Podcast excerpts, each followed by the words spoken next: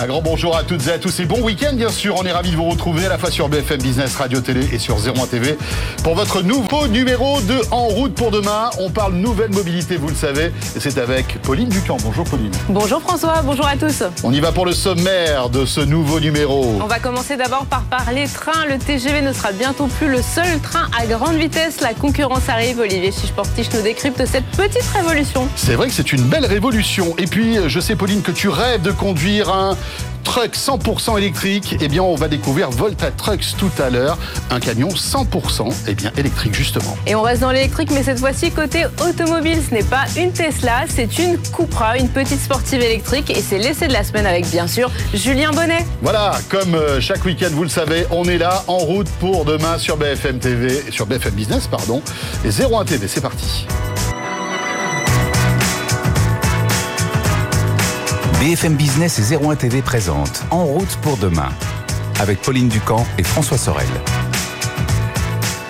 En tout cas, merci d'être là chaque semaine. Un rendez-vous, encore une fois, vous allez voir, hyper chargé, avec beaucoup de sujets, car, euh, vous le savez, chaque semaine, on trace avec vous eh bien, toutes euh, les nouveautés en matière de nouvelle mobilité. Croyez-moi, il y en a quand même beaucoup. Euh, on va attaquer justement avec le, le TGV qu'on connaît depuis euh, très longtemps. 40, ans, 40 ans, il a fêté son 40e anniversaire cette année. Et euh, ça va évoluer puisque voilà, on va pouvoir avoir de nouveaux opérateurs de train.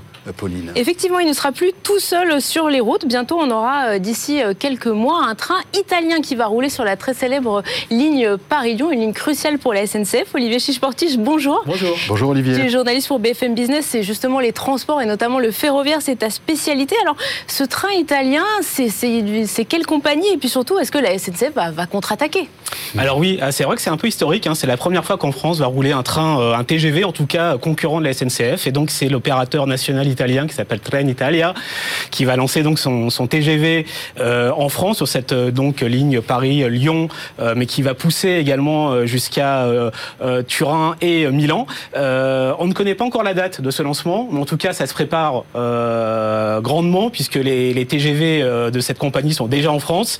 Euh, ils roulent à blanc, c'est-à-dire sans passagers. Mhm. Et euh, on table un peu, enfin en tout cas, les rumeurs disent que ça serait un lancement à la fin de l'année, voire en tout début d'année prochaine. Bon alors Olivier, pourquoi cet axe justement? Alors pourquoi cet axe? Bah, Tout simplement parce que euh, c'est l'axe le plus emprunté en France et même en Europe, hein, euh, euh, puisqu'il y a 45 millions de passagers qui l'ont emprunté en France, enfin sur cette ligne en 2017. Et puis c'est aussi le plus rentable. Hein. Il n'y a pas photo pour la SNCF. C'est l'axe le plus rentable. Pourquoi? Tout simplement parce qu'en fait, il est très emprunté par des voyageurs professionnels, des salariés nomades, du B2B. et en fait, faut savoir, et c'est vrai que c'est un chiffre qu'on ne connaît pas beaucoup, mais euh, si les pros représentent 20% du trafic, c'est 40% du chiffre d'affaires de la SNCF. Oui, donc c'est extrêmement important euh, d'être présent sur cette ligne-là en particulier. C'est extrêmement important et c'est bien pour ça que Trenitalia a bien décidé de choisir en priorité cet axe et pas, je sais pas, euh, Paris, Cherbourg ou Paris, Toulouse. C'est bien Paris-Lyon. et d'ailleurs, cette cible pro, Trenitalia a bien décidé de la chouchouter parce que les TGV italiens, enfin ces TGV-là, ont trois classes. Deuxième classe, première classe et puis une classe dite premium qui est justement dédiée à ces passagers, euh, on va dire, professionnels. Alors je me doute que la SNCF va pas euh, se laisser euh, manger la laine sur le dos comme ça et va forcément essayer de réagir. Non, alors on va dire que ça fait vraiment déjà plusieurs années hein, que la SNCF est sur le coup, comme on dit, et qui prépare cette arrivée de la concurrence qui est ouverte effectivement depuis en fait décembre 2020. et elle l'a fait savoir, hein, sans embâge, elle fera tout pour étouffer son concurrent et rester le premier sur ce créneau. Alors comment elle fait? Il y a deux axes deux jambes en fait. D'un côté, elle a euh, énormément musclé son agressivité euh, tarifaire avec l'offre low cost Wigo que tout le monde connaît sur la ligne euh, Paris-Lyon pour les voyageurs classiques, dont avec des tarifs très bas. Et puis de l'autre, elle a également considérablement renforcé son offre auprès des pros avec une montée en gamme sur le Paris-Lyon. Ça se traduit comment cette montée en gamme? C'est une nouvelle classe comme par hasard, qui va s'appeler Business Première, qui va être donc euh, dédié à ces professionnels ou à ceux qui le veulent d'ailleurs plus confortable, plus équipé, avec tout un tas de services et d'avantages pour cette population, comme le fait d'avoir un accueil privilégié, de pouvoir changer ses billets très facilement, d'avoir un repas à sa place offert, d'avoir euh, aussi beaucoup de services comme ça euh, à bord. Et en fait, c'est simple hein, pour la SNCF, c'est se rapprocher finalement de la classe business des avions que les hommes d'affaires connaissent bien. Un peu comme le Thalys qu'on connaît à Bruxelles, qui en première classe offre justement pour les pros ou l'Eurostar, oui, beaucoup de justement de, de, services à bord. Voilà, c'est ça, c'est vraiment dupliquer ce modèle business pour cet axe Paris-Lyon et attirer cette clientèle. Et puis il y a un deuxième point où euh, la SNCF va taper très fort, hein, en tout cas pour le moment, c'est la fréquence, c'est-à-dire que le nombre de trains tout simplement disponibles par jour. Quand Train Italia, pour l'instant, premier deux rotations, c'est-à-dire deux allers-retours par jour, la SNCF c'est 22. Oui. oui, donc là, il n'y a, pas, a, a, pas photo quand même. la SNCF a vraiment euh, installé une navette. Hein, toutes les heures de, de, départ vers Lyon. Exactement. On rejoint un petit peu le modèle des avions. Hein, euh, tout à fait.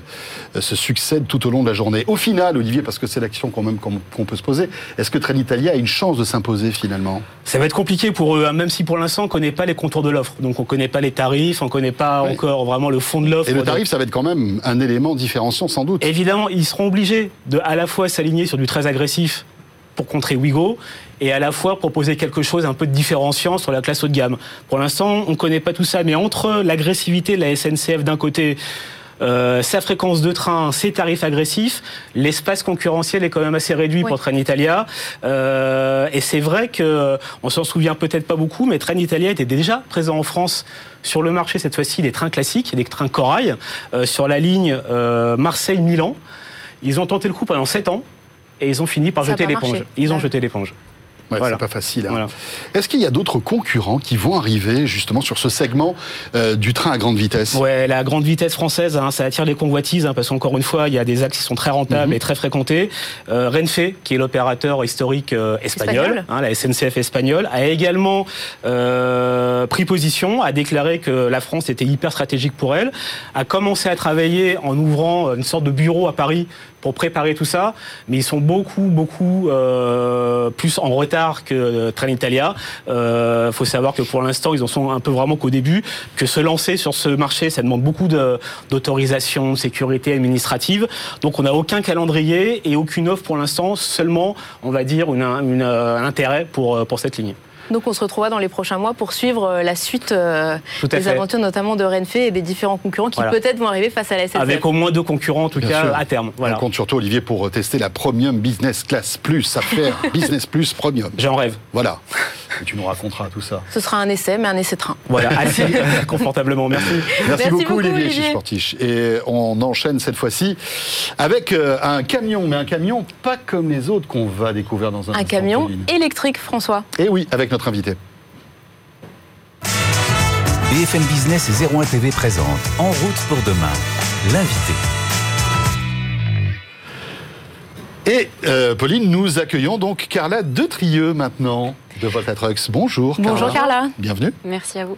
Donc le camion, on, il vit aussi sa révolution, puisque c'est vrai qu'on parle beaucoup ici sur ce plateau de la révolution de la voiture électrique, la voiture individuelle, mais le camion, lui aussi, euh, veut devenir euh, électrique et va devoir euh, s'électrifier s'il veut respecter toutes les différentes normes environnementales qui sont en train de se mettre en vigueur. C'est le but de Volta Trucks. Vous, vous ne faites que du camion électrique. Alors, une, vous êtes une toute jeune société, hein. vous avez été créée il n'y a pas très longtemps. Tout à fait, seulement deux ans d'existence, mhm. avec une, une très très belle traction commerciale, mais en effet, on est très jeune on affronte, on va dire, euh, des, marques euh, historiques. Euh, avec beaucoup d'inertie et on arrive avec beaucoup d'agilité et une, solution extrêmement disruptive. Alors justement, Carla, le, premier modèle, c'est le Volta Zero, c'est ça? Vous pouvez nous expliquer un petit peu comment, comment fonctionne ce camion et surtout à qui il est aujourd'hui destiné? Bien sûr, donc c'est un camion qui est 100% électrique, un 16 tonnes qui est dédié à la distribution urbaine avec des solutions et en réfrigéré et en ambiant, donc on peut adresser différentes verticales de marché. Euh, donc distribution 100% euh, urbaine avec une autonomie qui est dimensionnée exactement pour cet usage. Et du coup, une autonomie, c'est quoi? C'est 100 km, 200 km pour que ce soit efficace? 200 km par recharge avec des solutions de charge rapide. Donc on peut euh, en effet avoir plus de flexibilité. C'est vrai que 200 km, ça suffit, non Pour un livreur en une journée? J'ai aucune idée du nombre de kilomètres que oui, peut parcourir un livreur aujourd'hui. Ben, c'est assez différent. C'est vrai que c'est des tournées qui sont très, très cadrées, mhm. qui sont récurrentes. Et aujourd'hui, on va dire les moyennes, c'est entre 80 et 120, 150 km par jour. Donc encore une fois, c'est vraiment dimensionné pour cet usage-là. Et c'est pour ça qu'on a choisi la sélection. On a sélectionné pardon, la technologie électrique, puisqu'elle est prête aujourd'hui pour ces autonomies parce que c'est vrai que sur ce plateau, on a beaucoup parlé notamment d'hydrogène et d'hydrogène pour le transport, où finalement on a beaucoup d'invités qui nous ont expliqué que l'hydrogène c'était la bonne solution. Vous, vous arrivez avec des batteries, euh, c'est plus adapté, c'est parce qu'on pense souvent batterie, c'est lourd, c'est cher aussi par rapport à. Est-ce que vous avez vous-même réfléchi à l'hydrogène aussi? On a forcément euh, évalué toutes les solutions mhm. disponibles. Celle qui est, qui est, la plus disponible aujourd'hui et pour demain, euh, c'est les batteries électriques. Euh, après, nous, on est parti d'une feuille blanche, réellement, donc c'est vrai qu'on peut parler de poids. Euh, on a retiré 90% des pièces détachées et mécaniques par rapport à des 16 tonnes ou des poids lourds équivalents. Donc on arrive à récupérer une très bonne, on parle de charge utile, en réalité c'est la, possibilité de chargement. Euh, et on a une conception, encore une fois, qui est pensée tout autour de l'électrique, vraiment en optimisant l'espace et sans moteur à combustion interne à l'avant du véhicule. On a une liberté quasi totale du design de la cabine, qui est en réalité un peu la star puisque ça adresse forcément euh, euh, l'aspect zone à faible émission, mais surtout l'aspect sécurité et l'acceptation en fait des poids lourds dans les centres-villes, qui est aujourd'hui un des débats pour les villes parce qu'on parle souvent du bruit, mais c'est vrai que, l'électrique va régler, de la pollution que l'électrique doit aussi régler. Mais c'est vrai qu'on parle souvent, notamment euh, pour les cyclistes, de tout ce qui est euh, danger et puis de la place que prend le camion. Là, avec ce, nouveau véhicule, vous allez aussi adresser ces, thématiques-là? Pour illustrer ce que, ce que vous dites, euh, on a justement le Transport for London, TFL, qui a sorti une étude qui dit que les poids lourds représentent seulement 4% du trafic, mais qui sont responsables de 78% des accidents mortels avec les cyclistes. Donc euh, ça, ça s'explique par beaucoup de choses, notamment la conception traditionnelle du véhicule. On a beaucoup de points morts, d'angles morts, pardon. Oui, morts, oui. Euh, on a très peu de visibilité directe. Et justement, en abaissant la cabine, en ayant une vision à 220 degrés, vraiment à 1m80, on peut créer cet eye contact avec euh, les utilisateurs. vous avez réduit les, angles morts avec, votre camion, c'est ça? Complètement. On a optimisé avec des, grandes, des grandes vitres on a euh, euh, une, série de caméras, de capteurs aussi qui optimisent, donc pour avoir mhm. une vue à 360. Euh, et le point le, plus disruptif et le plus important, c'est le fait qu'on ait une, conduite centrale. donc d'un point de vue économique, on n'a plus qu'une seule chaîne de production. Et qu'on soit à Paris ou à Londres, les conducteurs n'aient plus à sortir dans les pistes cyclables ou dans les lignes de trafic sinon directement du côté euh, du, du oui, on peut choisir à droite ou à gauche euh, pour euh, éviter et sortir du bon côté. Alors on vient de le voir hein, sur la petite vidéo à quoi ressemble ce Volta Zero. Il a l'air tout mignon. C'est un gros, un gros mammouth hein, quand même. Hein. C'est un vrai poids lourd. C'est un vrai poids lourd. lourd mais... C'est la première étape parce que vous imaginez déjà d'autres modèles Tout chez Volta Trucks. Tout à fait. Donc sur la roadmap, on a en réalité à horizon 2025 4 véhicules disponibles, du 7 tonnes 5 au 19 tonnes. Vous savez, 7 tonnes 5, 12 tonnes, 16, celui qu'on a aujourd'hui, et le 18 tonnes, qui est la, prochaine série qu'on lancera euh, déjà l'année prochaine. Toujours pour la livraison, le dernier, enfin le dernier kilomètre. Je ne sais pas si c'est vraiment ça, mais, mais disons. urbaine. Voilà, c'est plutôt, plutôt pour des, des, camions de livraison urbaine, on est d'accord. Hein. Tout à fait, on a un usage aussi intéressant. On a des clients qui utiliseront euh, le, véhicule Volta Zero comme un hub logistique. On en parle de plus en plus, où en réalité, vous faites ensuite le dispatch avec des, vélos ou des, euh, des scooters. Au lieu d'avoir du foncier, du real estate, en réalité, c'est des Volta Zero qui feront le tour de Paris. Euh, et justement, on aura euh, d'autres mobilités qui viendront et qui feront le dernier, dernier kilomètre. Mais alors, qui, qui, vous visez là? Quels vont être vos clients Ou quels sont vos clients aujourd'hui? C'est les collectivités C'est les grandes entreprises de logistique? Qui fait appel à vous? Tout type d'acteurs, en réalité, grand, petit, public ou, ou privé. et, et c'est une possibilité d'adresser justement tout, tout ce tout le secteur, euh, mhm. parce qu'en fait, on est aussi disruptif sur le business model. Euh, on a une offre qui s'appelle 3 cases de service euh, et qui consiste à proposer le véhicule et tous les actifs et les services qui gravitent autour du véhicule électrique. Donc, on parle toujours d'infrastructure de recharge, de fourniture d'énergie, d'assurance, etc. Le but, c'est d'avoir une seule interface client, une seule facturation sous forme de mensualité. et en, réalité, ça, ça ça annule en fait toutes les anxiétés liées à la possession de l'actif et la notion de capex euh, qui, euh, qui, intrigue quand même euh, les, les, transporteurs. Quand on voit l'explosion du prix du carburant aussi, mm. vous arrivez à point nommé, non? En réalité, on arrive à un, TCO, un Total Cost of Ownership, au, coût d'opération qui, est, qui est équivalent et très compétitif. On n'inclut pas tout ce qui est subvention de l'État, mais encore une fois, là, on passe dessous. Donc, d'un point de vue réellement économique. Euh, c'est c'est extrêmement compétitif et en réalité, on a beaucoup de clients euh, qui sont dans des, dans des phases où leurs clients leur demandent absolument euh, des, flottes qui sont euh, alternatives. Donc ça devient un critère de sélection pour avoir aujourd'hui du business. Carla, j'avais une petite question. Quand on évoque électrique avec Pauline, pas loin, il y a l'autonomie hein, Oui. qui arrive. C'est la question qui arrive après. Est-ce que vous imaginez aussi avoir des fonctions d'autonomie sur ces camions? Est-ce que c'est quelque chose que vous avez, euh, que vous imaginez projeter, pas tout de suite, mais peut-être dans quelques années? Notre, euh, notre ambition, c'est d'arriver sur le marché le plus tôt possible. Euh, et, euh, et ce terme justement d'autonomie, ça requiert beaucoup de tests, beaucoup d'accréditation, ça prend du temps. Euh, donc aujourd'hui, on a le niveau d'autonomie qui est le. Il me semble que c'est le numéro 2 ou numéro 3, il faudrait que je, je- je le valide. Euh, mais c'est le plus mal, hein, standard. oui. Voilà. Oui, c'est euh, c'est- c'est le plus, le plus standard et ce qui nous permet d'arriver sur le marché dès que possible. Donc on a un lancement prévu l'année prochaine euh, et on veut rester sur ce timing le plus possible. D'accord, mais est-ce que vous imaginez demain avoir une, une- des camions 100% autonomes, par exemple, avec des opérateurs qui pourraient les surveiller à distance? C'est un sujet qu'on évoque Et souvent avec qui, du Pauline, coup, par pourraient exemple. rouler pratiquement 24 heures sur Bien 24 sûr. en s'arrêtant que pour une charge rapide.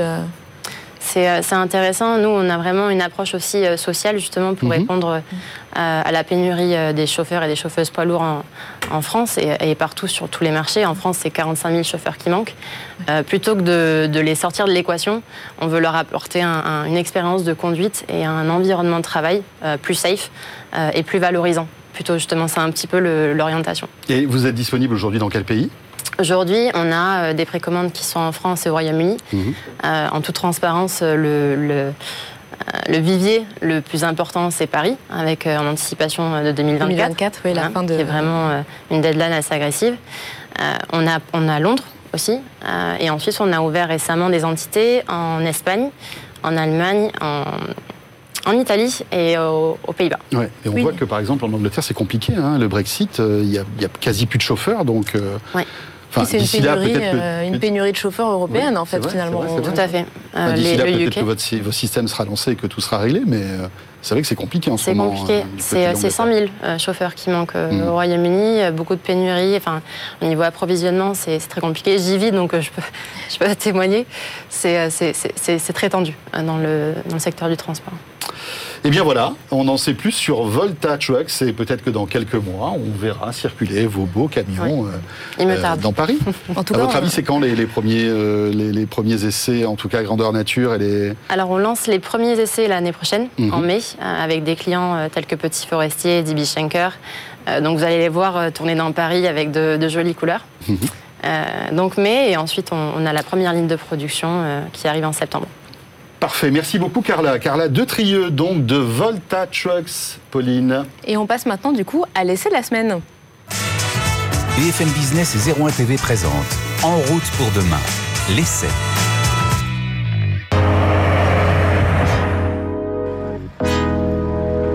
C'est une marque toute jeune que l'on découvre aujourd'hui près de Barcelone, en Catalogne, sur ces terres. Cette marque, elle ne vous dit sans doute rien encore. Il s'agit de Cupra avec cet étrange logo tribal. Je dois quand même vous dire quelque chose parce qu'en fait, Cupra, c'était le nom de la grille sportive chez Seat. Mais depuis 2018, c'est une marque à part entière. Donc au programme, toujours des modèles survitaminés de chez Seat, donc euh, la marque sœur.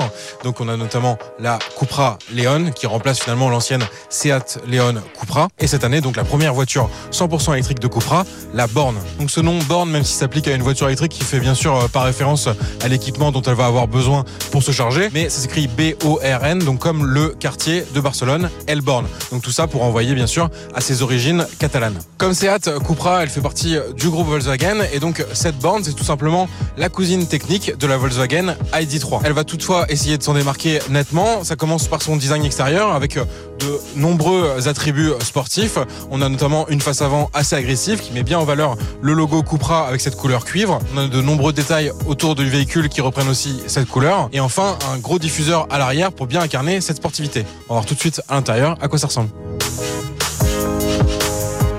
Nous voici à l'intérieur de cette Cupra Born et finalement cet intérieur il reflète vraiment ce que la marque elle veut faire ressentir à ses clients. On est ici sur un modèle 100% électrique avec l'utilisation de matériaux recyclés et donc c'est comme ça que Cupra veut montrer qu'on peut faire rimer sportivité avec respect de l'environnement. Sinon on retrouve finalement les ingrédients assez classiques aujourd'hui avec un écran décompteur juste derrière le volant, l'écran tactile au centre. Donc ici il fait 12 pouces, c'est une taille assez conséquente. Il est bien sûr compatible Apple CarPlay et Android Auto. On a également une grande console centrale avec pas mal d'espace de rangement.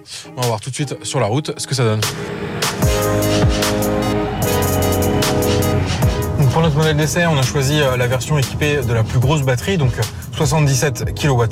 Concrètement, ça offre 540 km d'autonomie annoncée. Donc bien sûr, sur autoroute, il faudra compter beaucoup moins, mais on peut quand même imaginer partir en vacances avec cette Cupra Born. Avantage aussi de cette batterie 77 kWh, c'est qu'elle accepte une puissance de recharge de 170 kW et c'est bien plus que les autres versions qui sont limitées à 120 kW. On a deux autres tailles de batterie qui sont proposées, 58 kWh et 45. Il y a aussi des différents niveaux de puissance. Nous, avec la grande batterie, on a le droit à 230 chevaux, donc notamment avec un e-boost. Alors l'e-boost, à quoi ça consiste? Bah, Finalement, ça va rajouter un peu de puissance par rapport à la version euh, juste en dessous, donc là 204 chevaux. En appuyant sur le bouton Cupra au niveau du volant, bah, finalement je vais avoir toute cette puissance disponible immédiatement. L'autre particularité de notre modèle équipé de la grosse batterie, donc 77 kWh, c'est qu'on perd finalement une place à l'arrière, la place centrale. On a donc une voiture 4 places au lieu de 5 pour les autres versions. En fait, on perd une place pour gagner un peu d'autonomie. Cupra tient également à mettre en avant la technologie à bord de ces véhicules. On a par exemple un régulateur de vitesse adaptatif qui est associé au suivi des lignes de la route, donc un vrai assistant de conduite perfectionné. Et on a également l'affichage tête haute directement dans le pare-brise avec même chose pour la navigation. Euh, de l'affichage directement de la direction à suivre en réalité augmentée. Et ça, c'est très moderne, très pratique au quotidien pour ses déplacements. Pour notre version équipée de la grande batterie 77 kWh, on ne connaît pas encore son tarif. Il sera révélé au moment de l'ouverture des commandes fin novembre. On peut tout parier sur un tarif proche des 43 000 euros. En effet, c'est le tarif de son équivalent sur l'ID3, la version ID3 Pro S avec cette même batterie. À noter que le bonus écologique, il sera encore rabaissé l'an prochain à 5 000 euros.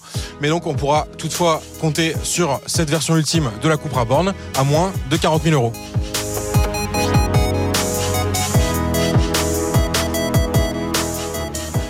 Voilà, avec de très belles images. C'était Julien ben Bonnet donc pour l'essai de cette semaine, la Cupra Born. Et pour terminer ce En route pour demain, notre rendez-vous en partenariat avec le CNPA. BFM Business, En route pour demain, l'avis de l'expert.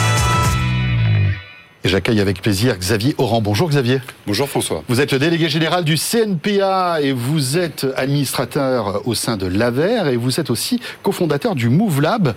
Euh, des noms euh, que euh, vous devez connaître, vous qui nous regardez ou qui nous écoutez. C'est vrai que là, on va parler électromobilité parce qu'il y a un sujet qui est très intéressant. C'est de voir en fait la, la mutation de toute une industrie de l'automobile hein, qui aujourd'hui, grâce à la mobilité, grâce à l'électrique, etc., etc., est, est obligée en fait évoluer. Euh, vous avez évidemment vu votre métier, analysé tout cela. Comment imaginez-vous justement cette évolution pour euh, eh bien, toutes ces, euh, toute cette industrie, et surtout tous les métiers qui travaillent aujourd'hui dans l'automobile? C'est une vaste question, François. Je vais essayer d'y répondre en quelques minutes. Il nous faudrait probablement. il y a eu de très longs rapports sur le sujet, de prospectives extraordinairement intéressants. En fait, ce qui se passe, pour être direct dans notre filière automobile, c'est une révolution ni plus ni moins. C'est une révolution d'ampleur historique sur un bout de France qu'est l'automobile, qui fait partie de notre histoire. C'est une empreinte culturelle, historique, technologique, économique et sociale extraordinairement forte en France et ailleurs, puisque nous avons co-inventé euh, l'automobile, mais il ne s'agit ni plus ni moins de passer d'une culture moteur à une culture de service et de passer euh, d'un pays constructeur à un pays toujours constructeur, c'est extraordinairement important pour l'avenir du pays, à tout point de vue, à une nation qui euh, s'inscrit dans une nouvelle dynamique qui est celle des mobilités. Et donc cet actif stratégique absolument essentiel, qui est l'automobile, parce que je vous rappelle qu'elle fait travailler un, elle fait travailler un Français sur dix euh, dans notre pays, en fait on est face à une vague de défis. Et le défi écologique est l'un d'entre eux, euh, si ce n'est le premier, puisque nous sommes déterminés par les accords de Paris, mhm. et nous sommes dans le cadre d'un agenda extraordinairement pressant, en réalité, qui nous a été euh, dicté par la Commission européenne. Donc c'est toute une filière, c'est tout un écosystème qui est aujourd'hui en mouvement et euh, qui doit réussir une révolution absolument fondamentale en moins de 10 ans. Est-ce que vous êtes prêt justement à ces échéances qui sont euh, très courtes finalement Les échéances sont effectivement très courtes parce que nous sommes, euh, nous agissons sur un marché qui est bien sûr mondialisé. C'est un marché qui est bien sûr ultra concurrentiels et dont les centres de gravité ont basculé en définitive. Ils ont basculé aujourd'hui plutôt vers l'Asie, mais ils ont aussi basculé vers les batteries, les services, les algorithmes, avec un retour en plus sur le local. Euh, donc il y a beaucoup de choses à faire parce que c'est une combinaison de facteurs de transformation euh, qui est face à nous. Donc effectivement, en termes d'agenda, c'est moins de 10 ans pour réussir. En réalité, les points de bascule vont être atteints dans les 3 à 4 ans qui viennent. Et c'est tout un bloc en réalité à la fois industriel, mais aussi commercial, avec tout cet écosystème de distribution et de réparation qui représente en France 500 000 personnes. Oui, parce que souvent, faut synchroniser. Souvent, on parle, on parle de, de, de l'industrie automobile. C'est sûr qu'il y a les constructeurs d'auto, mais il y a aussi tout le reste. Et tout le reste, c'est euh, des, des, milliers ou des dizaines de milliers d'emplois, vous le disiez à l'instant. Absolument, François. Quand on parle d'automobile, de manière générale, on raisonne immédiatement industrie. Et il est vrai, et la Covid l'a euh, cruellement rappelé, puis la crise des semi-conducteurs encore plus, hélas, euh, ces, questions de souveraineté sont au cœur des questions industrielles euh, pour, pour le pays et pour l'Europe. Mais au-delà de l'industrie automobile, des constructeurs et des équipementiers, il y a effectivement un écosystème dont on parle moins, et cet écosystème est mmh. extraordinairement implanté dans notre pays, dans tous nos territoires. Ce sont 500 000 actifs, ce sont 160 000 entreprises qui vont de la start-up aujourd'hui que le CNPA représente jusqu'à l'ETI qui peut faire plusieurs milliards d'euros de chiffre d'affaires. Et c'est cet ensemble-là très hétérogène qu'il faut chercher à synchroniser mhm. pour l'aligner dans sa stratégie avec les bouleversements extrêmement intenses que l'on peut observer au niveau de l'industrie automobile. Voilà, un sujet passionnant qu'on aura l'occasion évidemment de, de, réouvrir. Hein. On pourra en parler, c'est vrai, vous le disiez, pendant de longues minutes. Merci beaucoup Xavier Oran. Rappelons que vous êtes le délégué général du CNPA et c'est avec euh, ce rendez-vous euh, en partenariat avec le CNPA que se termine En route pour demain. On sera de retour, bien sûr, la semaine prochaine à la fois sur BFM Business et 01 TV. Portez-vous bien et à très vite.